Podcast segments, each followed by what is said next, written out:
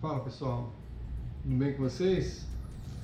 Essa é aquela hora da gente tomar nosso café junto. O café nessa semana está recheado de informações sobre cirurgia plástica né? e um tema que eu vou trazer aqui à tona, tem algum tempinho que eu não falo sobre rinoplastia. Vou trazer uma novidade para vocês que eu estou trazendo para minha prática que chama rinoplastia ultrassônica. É um método novo que tem a proposta de fazer é, na rinoplastia um procedimento menos invasivo, principalmente naquela hora da fratura que a gente usa para fazer é, o nariz ficar mais estreito, né, o dorso do nariz ficar mais estreito e oferece um pós-operatório mais rápido, né, com menor incidência de roxo, que né, na linguagem médica chama equimose, e o inchaço pós-operatório é mais sutil, vamos dizer assim, mais delicado. A gente faz uma linhazinha de de fratura e o ultrassônico só pega na, na, na, porção óssea, né? Então, poupa o tecido mole causa é, menos, menos agressão. É, a decisão de qual método cirúrgico traz o melhor, resultado ou né, que vai tornar o resultado mais apropriado, isso a gente vai estabelecer de acordo com cada paciente, com as características de, ca, de cada paciente. A, a rinoplastia ultrassônica como mais um, mais uma ferramenta dentro é, de muitas outras né, da rinoplastia moderna. Vamos conhecer um pouco? Vou, com muito prazer, apresentar para vocês depois que a minha editora rodar a vinheta e eu pegar meu café e a gente vai falar sobre esse tema. Aqui, cafezinho a postos. Cara, eu amo esse café. Um efeito colateral da multiplicação de selfies foi o aumento do número de cirurgia plástica. Dá para acreditar nisso? Pois é. Instagram, um dos principais responsáveis aí pelo aumento da cirurgia de nariz no mundo. E o nariz, né, que é o ponto mais modificado do rosto depois das pálpebras, totalizado 75 mil no Brasil, somente no ano passado. Para essa turma, eu tenho uma, uma, uma notícia, né? uma técnica nova que esculpe o nariz e permite que o paciente seja operado e apareça em público mais rápido, pós-operatório mais curto. Vou te contar agora. Uma tecnologia inventada na França né, que foi batizada de rinoplastia ultrassônica. Chegou em Brasil em 2017. Eu já tinha visto esse, esse conceito da rinoplastia ultrassônica no congresso que eu fui a Versailles em 2017. Vou pedir para colocar o link para vocês verem. Tem aqui no YouTube, no nosso canal. Café com Cirurgia hoje especial na França, de Versailles. Eu estou tendo a oportunidade de participar do maior encontro mundial de rinoplastia. É, a oportunidade de estar com os melhores cirurgiões rinoplastas do planeta. Toda a inovação é justamente isso, é um motorzinho movido a energia ultrassônica, né, que nada mais é que o ultrassom que a gente usa no nosso dia a dia, é acoplado a uma ponteira que é desenhada para esculpir o osso do nariz. Na verdade, para entrar na matriz óssea, ele consegue cortar o osso sem cortar nada que está em volta do osso.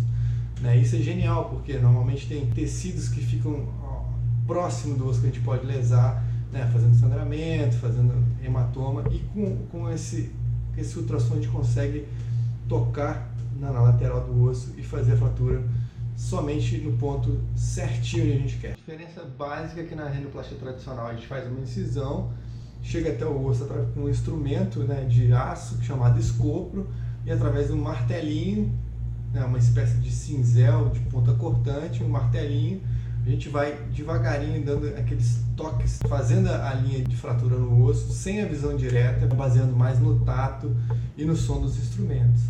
Né? Já na rinoplastia ultrassônica, a maior parte do nariz ela é afastada e com o osso exposto, a gente está vendo o osso ali. O cirurgião manuseia esse aparelho em movimento pequeno na lateral do osso é nasal a baixa frequência preserva as cartilagens, ela preserva as mucosas, os vasos sanguíneos. A genialidade dessa técnica, né, que é a redução é, drástica né, dos hematomas e do inchaço evidente que tem na cirurgia convencional.